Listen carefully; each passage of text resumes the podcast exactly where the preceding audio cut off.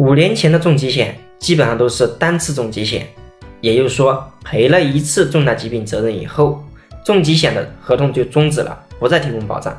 最近几年，各家公司陆续推出多次重疾险，也就是说重疾责任可以多次理赔，赔了一次合同继续有效，可价格跟着上涨啊，那要不要选重疾多次理赔呢？首先我们来看必要性，原来的单次重疾险改为多次重疾险。其他责任都不变的情况下，保费大概增加了百分之十五左右。那如果这项责任没有什么用，它就不需要什么成本，那为什么还会涨这么多呢？这个是二零二一年上半年部分保险公司的理赔数据。